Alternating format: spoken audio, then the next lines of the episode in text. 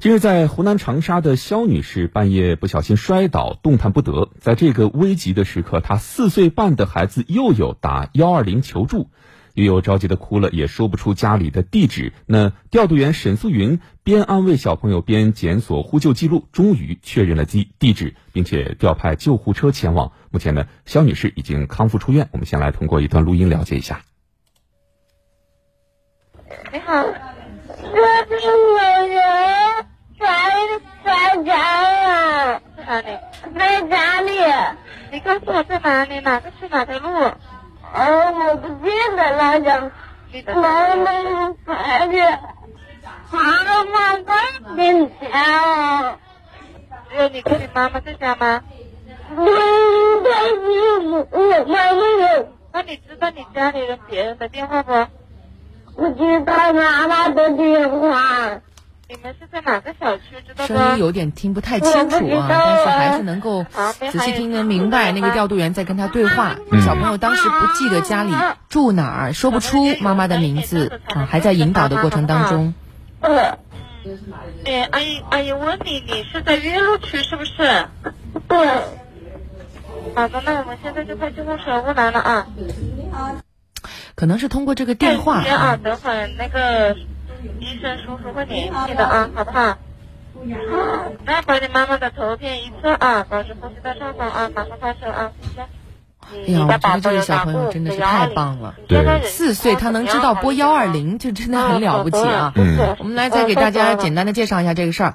十月十六号凌晨三点，当时家住长沙市岳麓区的肖女士半夜起床给孩子冲奶粉，不小心摔倒在地，动弹不得。当时呢，她家里没有别的人，丈夫也不在家里。危急时刻，她四岁半的小宝贝佑佑人生当中第一次拨通了幺二零呼救电话。嗯，就是我们刚刚听到的那段录音哈。佑佑和调度员说明。状况确认定址，并且地址，并且保持通话。最终呢，在悠悠的帮助下，调度员顺利的锁定具体位置，成功的把肖女士肖女士送到医院治疗。那当时的接线员沈素云在听到这个电话之后，第一时间意识到呼救人可能是年幼的小朋友啊，赶紧询问具体的位置。但年仅四岁的佑佑却说不出来，只是说家里有两个人，一个人摔倒了啊，赶紧救妈妈。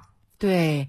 当时呢，我们从刚才的那段录音当中也听出来，两个人其实有一个一分多钟，将近两分多钟的交流。嗯嗯，可是，在获取地址这个问题上呢，就卡住了。对，四岁的小宝贝，你说他要能说清楚自家住哪儿啊，真的是还是很难的。嗯。但是呢，这个调度员询问了他一个关键信息，就是说你是在岳麓区吗？他说是。然后这个调度员沈素云啊。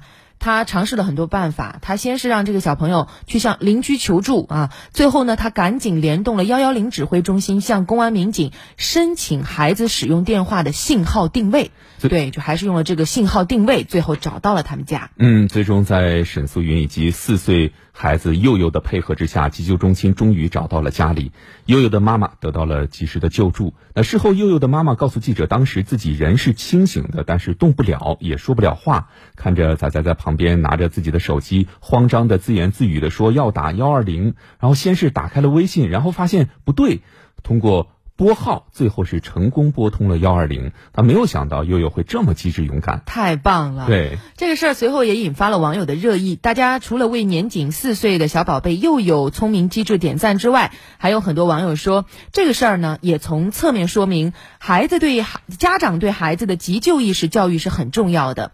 相信悠悠之所以能在这件事儿上有如此好的表现，绝对和家长或者幼儿园平时对他有意识的进行相关教育有关。